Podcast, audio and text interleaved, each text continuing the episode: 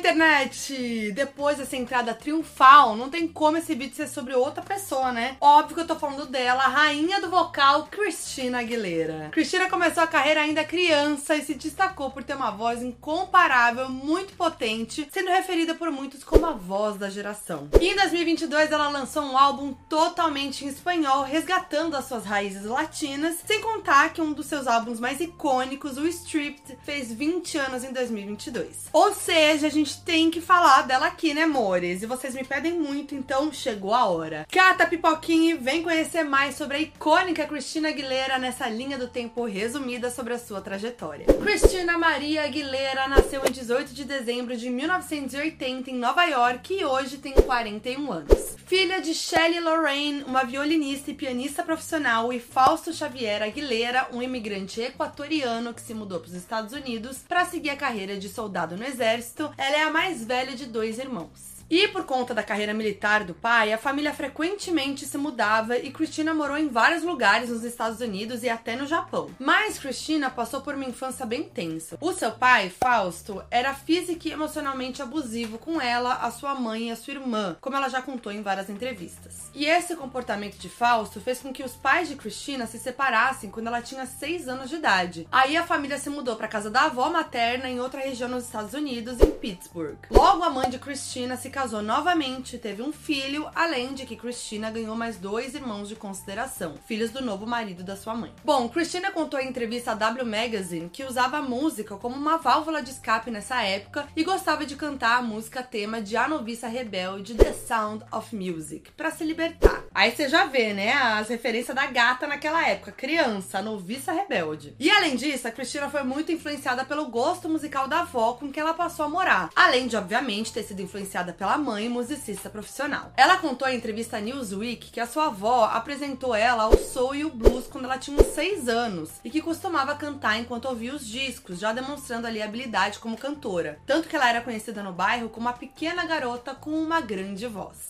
Christina disse que o soul e o blues traziam narrativas intensas e melancólicas, com as quais ela se identificava, lembrando que ela tinha só 6 anos na época. Aos 8 anos, em 88, Christina ganhou seu primeiro show de talentos local, cantando I Wanna Dance With Somebody, da Whitney Houston. Ela também sempre performava o hino nacional em jogos de times locais. Mas foi em 1990, quando ela tinha 10 anos, que ela deu um passo importante na indústria. Ela participou do programa Star Search, que foi um concurso de calouros mirins bem famoso famoso nos Estados Unidos, que inclusive já teve Britney Spears e Beyoncé como participantes. Lá ela cantou Sunday Kind of Love da Etta James e arrasou demais. Ela não ganhou, mas chegou à semifinal e já dava para ver ali naquela performance o quanto ela tinha uma postura mais madura, quase adulta, assim, tanto vocalmente quanto na expressão corporal mesmo. Cristina também chegou a performar a mesma música num outro programa de TV local, mas por conta dessas performances, de aparecer na TV, ela passou a sofrer bullying na escola. Até que ela teve que deixar a escola e passou a ser ensinada em casa no modelo homeschool por conta das agressões dos colegas. Então, em 1991, aos 11 anos, Cristina fez audição pro clube do Mickey, mas não passou por conta da idade, ela era muito nova. E aí, dois anos depois, em 93, agora com 13 anos, ela recebeu o convite para uma nova audição e passou. E foi assim que Cristina entrou pro elenco do Clube do Mickey, um programa infantil da Disney apresentado por pré-adolescentes que reunia desenhos, sketches e performances. Em 1993, o elenco do Clube do Mickey era super memorável por reunir artistas que em breve atingiriam um sucesso sucesso global. Britney Spears, Justin Timberlake e Ryan Gosling faziam parte do programa junto com a Christina. Olha que icônico. O programa foi cancelado em 94 porque a Disney decidiu investir apenas em séries de TV e animações, mas rendeu visibilidade para Christina e os outros integrantes. Britney e Christina eram BFFs nos bastidores do programa, mas a gente sabe que rolou uma rivalidade anos depois que eu já comentei com detalhes aqui no canal, então eu vou deixar o vídeo linkado. E se você tá ouvindo esse programa nas plataformas de áudio no meu podcast, também tá disponível no podcast. Bom, depois do fim do Clube do Mickey, em 94, Christina foi ao Japão gravar All I Wanna Do, um dueto com o artista Keizo Nakanishi, lançado em 97.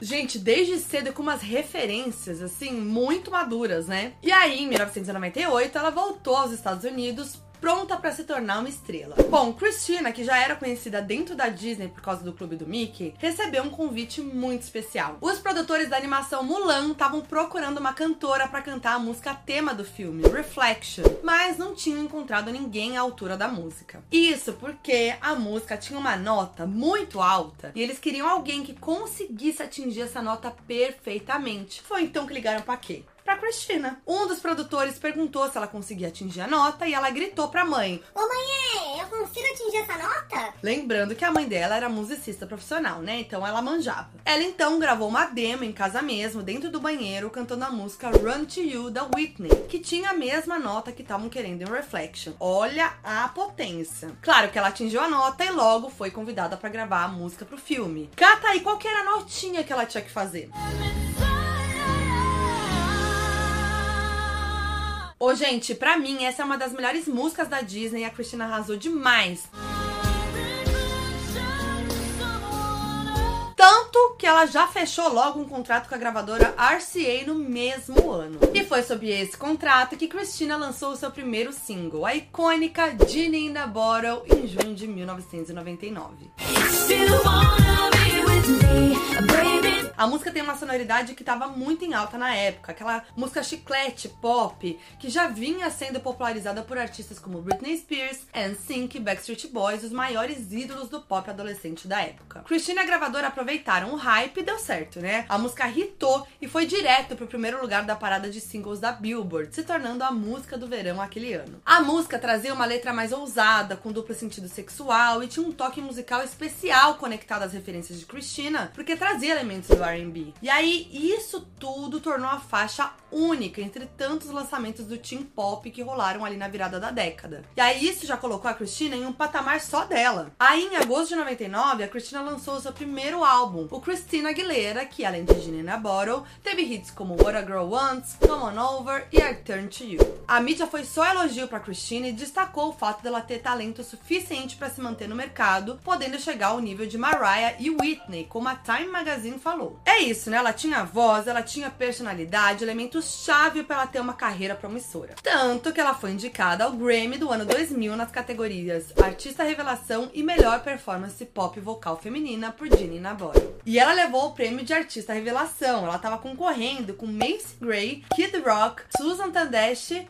e Britney Spears. Ela ficou muito chocada, gente. É muito legal ver a reação dela. Quando ela subiu no palco, ela comentou que nem tinha um discurso preparado porque achou que não fosse ganhar. E além do prêmio, Christina arrasou demais no look da premiação, que se tornou um dos mais icônicos da sua carreira. A Dua Lipa até fez uma referência a esse look recentemente. Depois do Grammy, Christina seguiu sendo uma das maiores apostas da música. Em junho de 2000, ela foi capa da Rolling Stone pela primeira vez, um momento memorável na carreira de qualquer artista. E aí, sobre a sua carreira, ela contou que estava cansada do seu primeiro álbum e reforçou que foi um disco propositalmente pop, mas que ela queria fazer músicas mais voltadas para R&B. Christina disse que tomaria mais à frente da produção do seu segundo álbum, mas antes de lançar o segundo álbum de inéditas, muita coisa aconteceu. Christina lançou dois discos em 2000. O Mi Reflejo, uma versão em espanhol do seu primeiro álbum com algumas músicas novas, lançado em setembro, e o My Kind of Christmas, um especial de Natal lançado em outubro. O Mi Reflejo foi o primeiro disco em espanhol da Christina, que resgatou suas raízes latinas, já que seu pai era do Equador. Inclusive, Christina ganhou um Grammy Latino em 2001 por esse álbum na categoria Melhor Álbum Pop Vocal Feminino. Bom, dava para notar pelos comentários de Christina em entrevistas que ela não estava afim de ser associada mais àquela imagem teen e queria ter mais controle da sua carreira e persona artística. Uma coisa que acontece com todos os artistas que ficam famosos na era teen ali, né? E olha só, no final dos anos 2000, Christina processou seu agente da época, alegando algumas divergências burocráticas e artísticas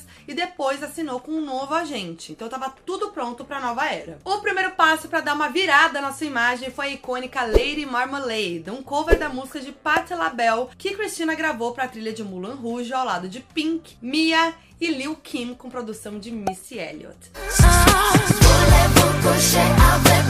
A música foi lançada em abril de 2001 e eu nem preciso dizer o bafo que foi, né? Até hoje é uma das colaborações mais icônicas do pop. Foi o hit que apresentou uma Christina mais madura vocalmente e esteticamente. A Christina apareceu com um look totalmente sexy, com uma make bem carregada e um penteado diferente de tudo que a gente já tinha visto dela. Tinha a vibe do filme, obviamente, né? Mas era tão diferente que os executivos da RCA não queriam que a Christina participasse da música porque consideravam muito urbana e distante do trabalho dela. Mas a gata bateu o pé, foi lá e fez. Que bom, porque Lady Marmalade foi um hit número 1 um na parada da Billboard, além de ter ganhado o Grammy de melhor colaboração pop vocal. E o single pavimentou o caminho para o segundo disco de inéditas de Christina, medicina. O Stripped. A era Stripped foi decisiva para Christina porque foi quando ela assumiu o controle total da sua música e imagem. Para começar, ela mudou bastante seu estilo. No VMA de 2002, por exemplo, a Christina foi com um dos looks mais memoráveis da sua carreira. Aquele micro top vibes lenço amarrado, shortinhos, uma bota preta de couro, uma boina branca, além da make super pesada e o cabelo platinado com as mechinhas pretas. Ai, gente, quando a gente lembra da Christina, a primeira coisa que eu lembro é desse look. Ficou muito característico. A Luísa Sons, inclusive, já até recriou esse look, quem lembra? E em setembro de 2002 veio o primeiro single do Stripped, a música Dirty, que se tornou uma das mais icônicas da carreira da Christina e da música pop.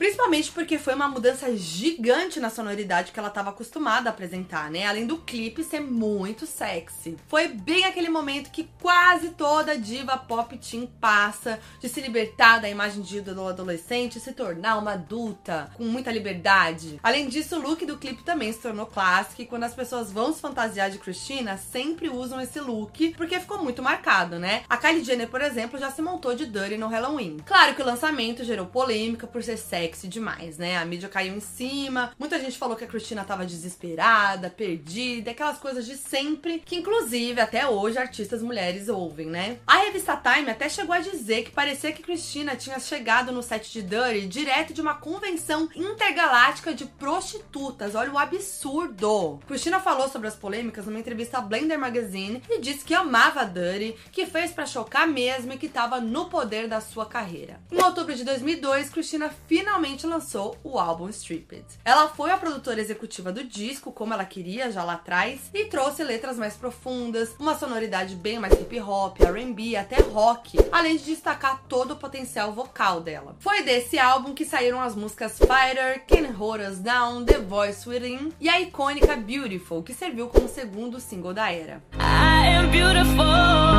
in every single way. E assim, Beautiful é diferente de Dirty, é uma baladinha, totalmente outra vibe. Na época, até a mídia disse que lançar essa música como single foi uma tentativa de recuperar a imagem de Christina depois do bafo que foi o clipe de Dirty, mas Christina disse que a ideia desde o início era lançar Beautiful como segundo single. Mais uma ótima escolha, porque Beautiful foi um super sucesso, chegou ao topo da parada Billboard e trouxe uma mensagem extremamente importante de amor próprio e respeito. E o clipe então nem se fala, totalmente à frente do seu tempo, trazendo discussões sobre LGBTfobia e pressão estética de uma forma poética e delicada. Lembrando que o lançamento foi em 2002, tá? 20 anos atrás. Não é à toa que a Cristina ganhou um Grammy de melhor performance vocal feminina e Beautiful é um hino até hoje. Aliás, o álbum todo tinha uma pegada bem forte de empoderamento. Hold Us Down trouxe uma narrativa sobre feminismo e em Fighter, Cristina reflete sobre os problemas que viveu e superou. Inclusive, essa música nomeou a fanbase da Cristina até, né? Os Fighters. wiser. Thanks for making me wiser. Enfim, em Strippers, a Christina cantou sobre liberdade sexual, feminismo, empoderamento e vulnerabilidade numa época que o assunto não estava tão em pauta. E esse álbum serviu para consolidar de vez a Christina na indústria, deu a ela o lugar de uma das maiores vozes do pop da sua geração e agora a gente pode falar de todos os tempos. O lançamento do álbum também trouxe mais uma mudança marcante de estilo. Ela tingiu o cabelo de preto e veio com looks mais maduros, né? Rolou piercing debaixo do lábio e tudo. Foi algo bem estratégico também, já que o cabelão loiro trazia, querendo ou não, um estereótipo de princesa do pop, né? Ela quis se distanciar disso totalmente e conseguiu. E os boatos de rivalidade entre Britney e Christina eram bem fortes. Isso se intensificou em agosto de 2003, quando rolou a fatídica performance entre Madonna, Britney e Christina no VMA. Sim, aquela do beijo. Bom, o que rolou? Madonna beijou a Britney e quando virou para beijar Christina, a câmera cortou para mostrar a reação do Justin Timberlake, que era o ex recente da Britney. Isso ofuscou o beijo entre Madonna e Christina. E numa entrevista na época, a Christina disse que culpa MTV e que eles já sabiam disso e que eles foram meio tabloides por tentar pegar a reação do ex-namorado. Realmente foi bem desnecessário, né? Apesar de todo mundo ali gostar de uma fofoquinha e querer ver isso, não rolou uma empatia ali com o momento da Christina. Enfim, a própria Christina performou na mesma noite no VMA, cantando Dirty e Fighter e arrasou. Bom, em 2004, Christina já redefiniu seu estilo novamente, dessa vez para uma vibe mais Hollywood antiga, inspirada nas divas do cinema. No Grammy, ela apareceu com um cabelo curtinho e um vestidão bem clássico. Nesse dia, ela disse a Billboard que já estava trabalhando no novo álbum. E aí corta para agosto no VMA, quando ela apareceu loira, super na vibe Marilyn Monroe. Lá, Christina performou o single Tilt Ya Head Back, música do Nelly em parceria com ela, e entregou algo bem nesse estilo Hollywood clássico mesmo. 我就是你。E no geral, o ano de 2004 foi mais tranquilo na carreira da Christine. Ela se dedicou mais à produção do seu terceiro álbum de inéditas. Mas 2005 veio aí e a vida pessoal de Christina tomou novos rumos. Isso porque em novembro ela se casou com o executivo da música Jordan Bretman. Esse relacionamento que já rolava desde meados de 2003 foi uma grande inspiração para o próximo disco da Christina. Bom, em 2006 Christina abandonou de vez a sua imagem mais sexy e assumiu um estilo bem clássico, retrô e chique. Em fevereiro ela apareceu apareceu no Grammy num look totalmente inspirado na Marilyn Monroe. Em maio, ela fez um ensaio para GQ, também inspirado na Marilyn. Ou seja, era quase certeza que o novo álbum traria essa pegada mais vintage. E foi isso mesmo que rolou. Em junho de 2006, Christina lançou Ain't No Other Man, primeiro single do Back to Basics, o seu terceiro álbum de inéditas que saiu em agosto. Oh, yeah, clipe, ela encarnou o estereótipo da loira símbolo sexual, se inspirando no filme O que Terá Acontecido a Baby Jane, de 62. Christina ganhou mais um Grammy por essa música, melhor performance vocal feminina. A música é totalmente retrô mesmo, bem inspirada no jazz e no blues, algo que rolou em todo o álbum Back to Basics, que ainda tinha músicas como Hurt, Candyman e All Mother. Depois do lançamento, a Christina entrou em turnê com a Back to Basics Tour, que seguia a mesma estética retrô de toda a era. Em fevereiro de 2007, no Grammy, Christina performou It's a Man's World, em tributo ao James Brown, e ela arrasou tudo ali na vibe jazz, né, blues. Essa performance ficou muito marcada porque a Christina apresentou um vocal muito intenso, pesado, assim, incrível, e o povo ficou passado. Passado porque realmente ela entregou muito, mas ela já entregava vocalzão, né? Então, em janeiro de 2008, Christina teve o seu primeiro filho, Max, com seu marido na época, o Jordan Bretman. E aí, em novembro do mesmo ano, Christina lançou uma coletânea de hits, a Keeps Getting Better, que além dos hits incluía duas releituras de músicas antigas e duas músicas novas, com um estilo bem eletropop futurista. Christina contou a Billboard que essas músicas serviam para apresentar a sonoridade que ela abordaria no seu futuro álbum, no qual ela já estava trabalhando. Ela contou ao Today Show que durante a sua gravidez, depois do nascimento do seu filho, ela estava ouvindo muita música eletrônica, inclusive ela ouvia junto com o filho. E ela também comentou que entrou em contato com as suas raízes pop para produzir o álbum. Enfim, Christina seguiu produzindo e quem surgiu nesse meio tempo? Ela, Lady Gaga. A Gaga começou a fazer sucesso por volta de 2009 2009, mesma época em que Christina estava ali finalizando seu novo álbum, Bionic, lançado em junho de 2010. Eu mencionei isso por quê? Porque quando a Christina lançou o primeiro single do Bionic, o Not Myself Tonight, em abril, ela recebeu muitos comentários de que estaria copiando a Gaga. No clipe, a Christina encarnou a vibe dominatrix ali e trouxe uma estética meio freak, que era associada à Gaga na época, né? Fora a sonoridade eletropop que a Gaga também trouxe no início ali da sua carreira. what I'm about to say. Foi muito prejudicial para essa era da Christina e essa rivalidade era alimentada pela mídia, principalmente pelo blogueiro Paris Hilton. E, inclusive, Mores, esse álbum renderia um vídeo só sobre ele, porque tem muita história, mas a própria Christina falou em entrevista anos depois que rolou mesmo uma sabotagem e citou Paris. Perez really came after it. So there was a little sabotaging he was, going he on. was putting O próprio Paris admitiu anos depois que sabotou a era Bionic e que foi usado por Gaga, mas a Gaga desmentiu que pediu o apoio dele pra boicotar a Christina. Olha a confusão. Bom, o que a gente tem certeza é que as comparações entre Christina e Gaga foram decisivas pro hate que o Bionic recebeu. Como eu disse, o álbum trouxe uma sonoridade eletrônica bem diferente de tudo que Christina já tinha feito. Mas claro que tinha que ter uma baladinha poderosa ali, bem a cara da Christina, né? No caso, foi You Lost Me, que serviu como segundo e último single do álbum.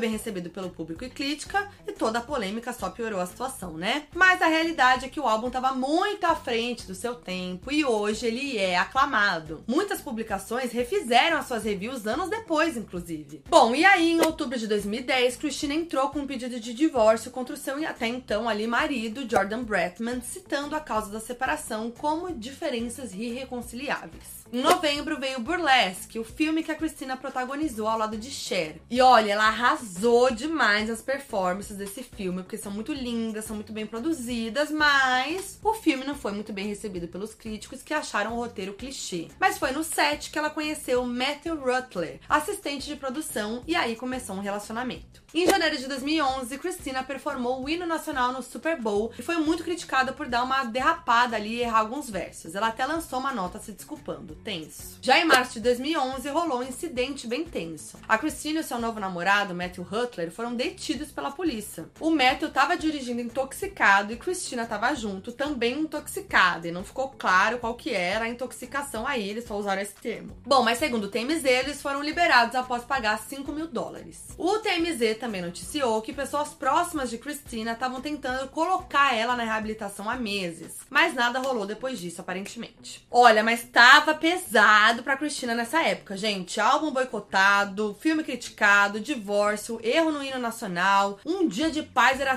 tudo que a gata precisava, mas ela ia reagir, tá? A partir de abril de 2011, Christina começou uma bem-sucedida trajetória como coach no The Voice americano, que durou entre idas e vindas aí até 2016. Outra pessoa que era coach do The Voice na mesma época era o Adam Levine, do Maroon 5, que convidou a Christina para um feat na música Moves Like Jagger, lançada em junho de 2011.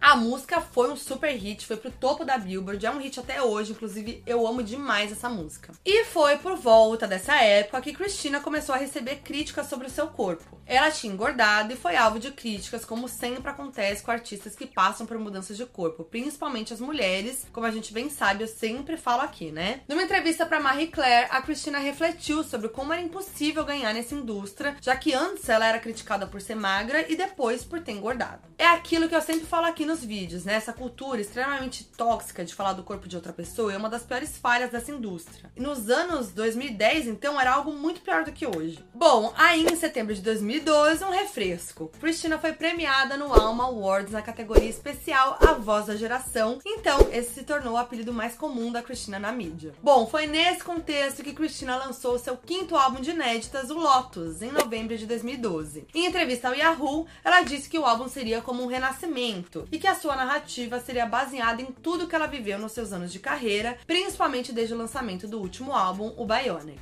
Mas, gente, as expectativas estavam altas demais para Christina. O álbum não foi bem recebido pelos críticos por ser considerado genérico e só teve dois singles: Your Body e Just a Fool com Blake Shelton. Essa era também rendeu o clipe de Let There Be Love, em que Christina pede por mais tolerância no mundo. O clipe foi como um presente pros fãs. No geral, não rolou muita divulgação do álbum, não teve turnê, e a última turnê de Christina tinha sido em 2007 com Back to Basics. Ela não fez a turnê de Bionic pra focar no lançamento de Burlesque, e o povo tava esperando que rolasse a turnê de Lotus, que nunca aconteceu. Como o álbum não foi um sucesso comercial, muita gente começou a zoar a Christina e criaram um meme da Lotus Tour, como sinônimo de algo flopado, que é usado até hoje, inclusive. Nessa época começou um bullying muito pesado contra a Christina, com o público esquecendo totalmente seu legado e resumindo ela a um flop. Momentos turbulentos no mundinho Christina, mas a chave ia virar de novo. Logo em fevereiro de 2013, Christina voltou ao top 10 da Billboard com Feel This Moment, hit do Pitbull em parceria com ela. Mas o bafo mesmo vem em novembro de 2013 com a música Say Something, que eu tenho certeza que você já ouviu, né? Say something, I'm giving up on you. A música original era um solo do A Great Big World e era usada no reality So You Think You Can Dance. Christina ouviu e gostou tanto que pediu pra fazer um feat. A gata foi ligeira, porque a versão com ela hitou e ainda rendeu mais um Grammy de melhor performance de duo ou grupo. E aí, em dezembro, mais um bafo. Christina e Lady Gaga cantaram juntas a música Do What You Want no The Voice, pondo um fim, finalmente, aos rumores de rivalidade. Em 2014, Christine e Matthew ficaram noivos e em agosto tiveram uma bebê, a Summer Rain. Gente, eu amo esse nome em inglês, né? Porque em português ficaria chuva de verão. Vem aqui, chuvinha! E em 2015, Christina deu uma entrevista ao Today Show afirmando que estava trabalhando em dois novos álbuns, um em espanhol e um em inglês, e que provavelmente lançaria um deles no ano seguinte. Em 2016, ela voltou a falar do álbum numa entrevista, dizendo que o novo disco seria sobre liberdade que seria um trabalho atemporal. Prometeu, né, amores? Mas nada de lançamento até então. Prometeu, mas demorou pra entregar, viu? Mas guarda essa informação. Ainda em 2016, Christina se despediu do The Voice em grande estilo com a vitória da sua competidora, Alison Porter. Na final, Christina performou Dangerous Woman com a Ariana Grande.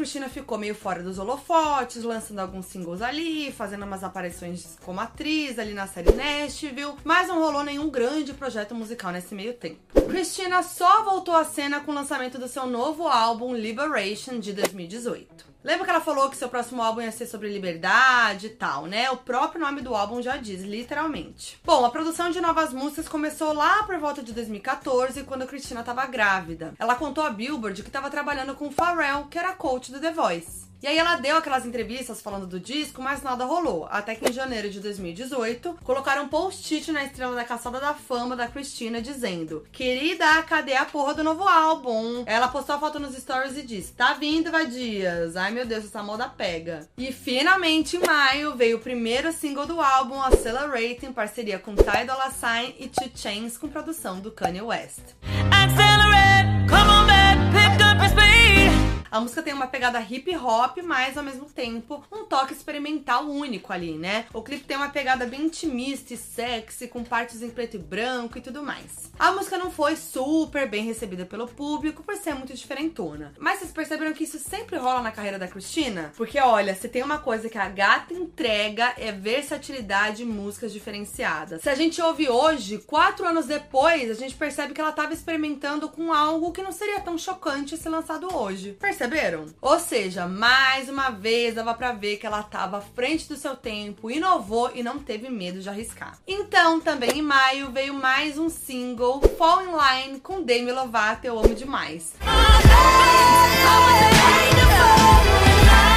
Foi um grande momento porque Demi é muito fã da Christina e tem ela como inspiração, por isso os fãs sempre quiseram essa collab. E depois de seis anos sem lançar um álbum, o Liberation chegou completo em junho de 2018. O disco, como Christina já tinha dito, é atemporal, tem uma vibe experimental e é muito coeso. A capa é preto e branco ali, super clean, sem make pesada e nem nada, o que combina com a sonoridade mais R&B e hip hop que a Christina ama. Uma das curiosidades mais legais é que o álbum traz um feat com ninguém menos que Louis Hamilton, sob o nome artístico XNDA. Ele fez um rap na música Pipe e ninguém tinha certeza. O Louis só foi confirmar o feat em 2020 quando ele postou um story afirmando que sim, era ele. Demais, né? I know what to do with your body. Every single time that you Bom, depois do álbum, Christina saiu em turnê e teve uma residência em Vegas, a The Experience. Mas você deve estar se perguntando, E aquele álbum em espanhol que a Cristina tava fazendo lá em 2015? pois ele veio esse ano, amores.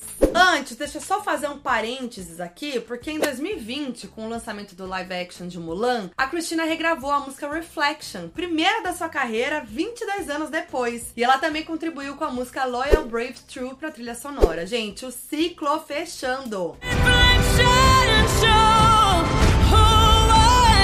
Mas voltando. Sim, Cristina retomou suas raízes latinas e fez um projeto com músicas totalmente em espanhol, com vários feats incríveis. Foi o primeiro dela em espanhol desde Mi Reflejo, de 2000. E muita gente comentou: ah, ela tá surfando na onda do boom latino que rolou nos últimos anos, blá blá blá. Mas a gata já tava planejando isso desde 2015, quando nem existia Despacito. Cristina dividiu essa era em três momentos: os EPs La Fuerza e La Tormenta, e o álbum final com as músicas do EP e uma inédita, chamado simplesmente de Aguilera, sobrenome que herdou do seu pai equatoriano. A era começou em outubro de 2021 com o lançamento do single Pa Mi Muchachas em parceria com Becky G, Nick Nicole e Nath Peluso. Que trio! Depois veio a música solo Somos Nada. Então, o primeiro EP, La Fuerza, veio em janeiro de 2022. No somos nada.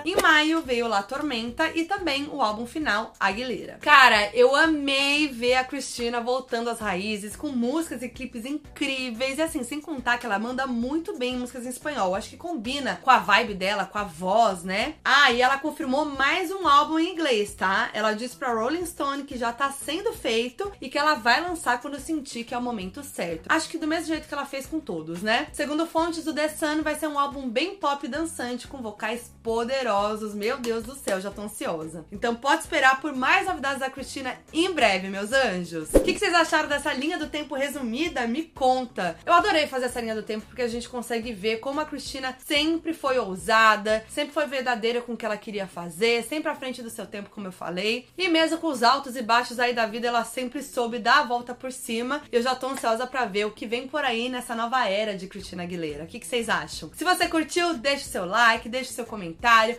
compartilha pra geral. Se você tá vendo no YouTube, saiba que esse conteúdo está em áudio em todas as plataformas de áudio que tem. Então pode escolher a sua favorita e ouvir por lá. E se você está ouvindo na sua plataforma de áudio favorita, esse vídeo tá disponível no meu canal de YouTube também. Se você ainda não é inscrito no canal, se inscreve. Se você ainda não segue meu podcast, chama Foquinha FBI, é só seguir, o link tá na descrição. E é isso. Toda semana eu tô aqui com muito conteúdo sobre cultura pop e também nas redes sociais, Foquinha.